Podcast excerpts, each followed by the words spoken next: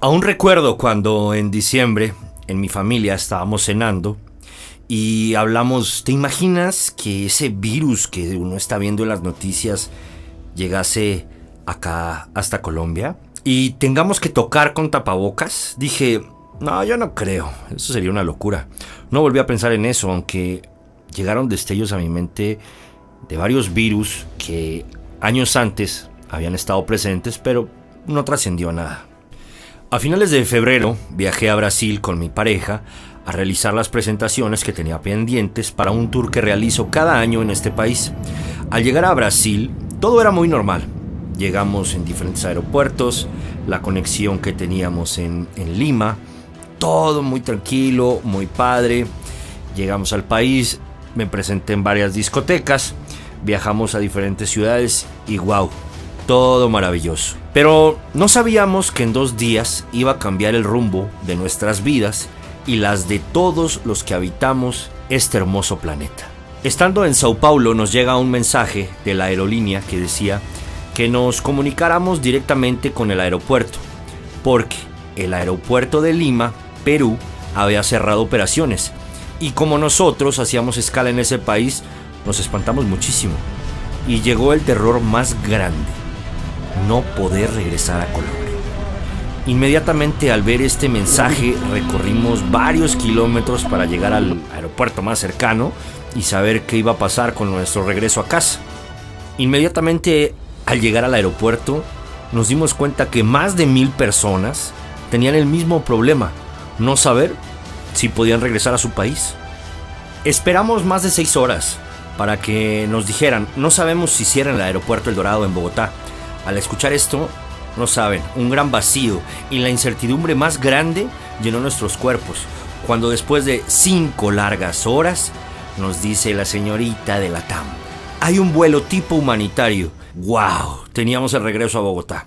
Recuerdo que llegamos a casa y al día siguiente, tipo 9 de la mañana, cerraron todas las fronteras del país, países vecinos, y comenzó lo que hoy conocemos como el virus más letal de nuestra época, de nuestra historia.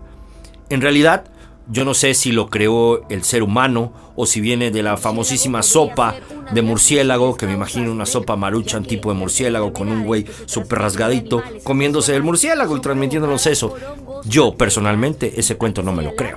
La primer cuarentena duramos más de siete meses encerrados. Solo podíamos salir a comprar víveres Comencé a ver muchos conocidos cómo buscaban actividades secundarias para poder sobrevivir y llevar un sustento a su casa, a sus familias. Dueños de discotecas contándome cómo perdían todos sus sueños. Para fortuna mía duré encerrado después del rebrote un mes y medio. Y digo fortuna mía porque hay países que están mucho peor, con unas reglas más fuertes.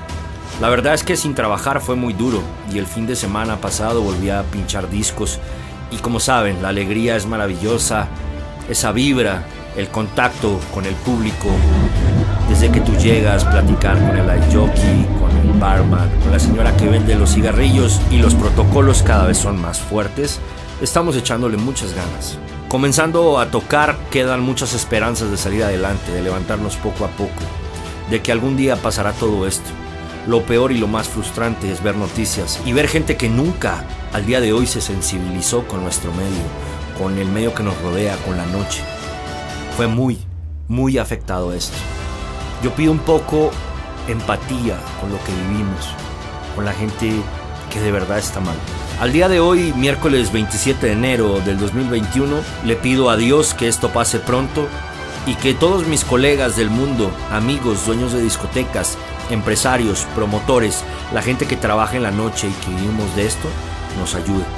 Y tú, tú que me estás viendo, estés donde estés, que nos apoyes al gremio nocturno. Necesitamos ayuda reproduciendo nuestra música, apoyándonos en nuestras redes sociales. Realizar nuestro trabajo es muy duro en estos momentos, es muy difícil. Y si lo querías saber, si tenías la duda, sí, a mí me dio COVID o coronavirus.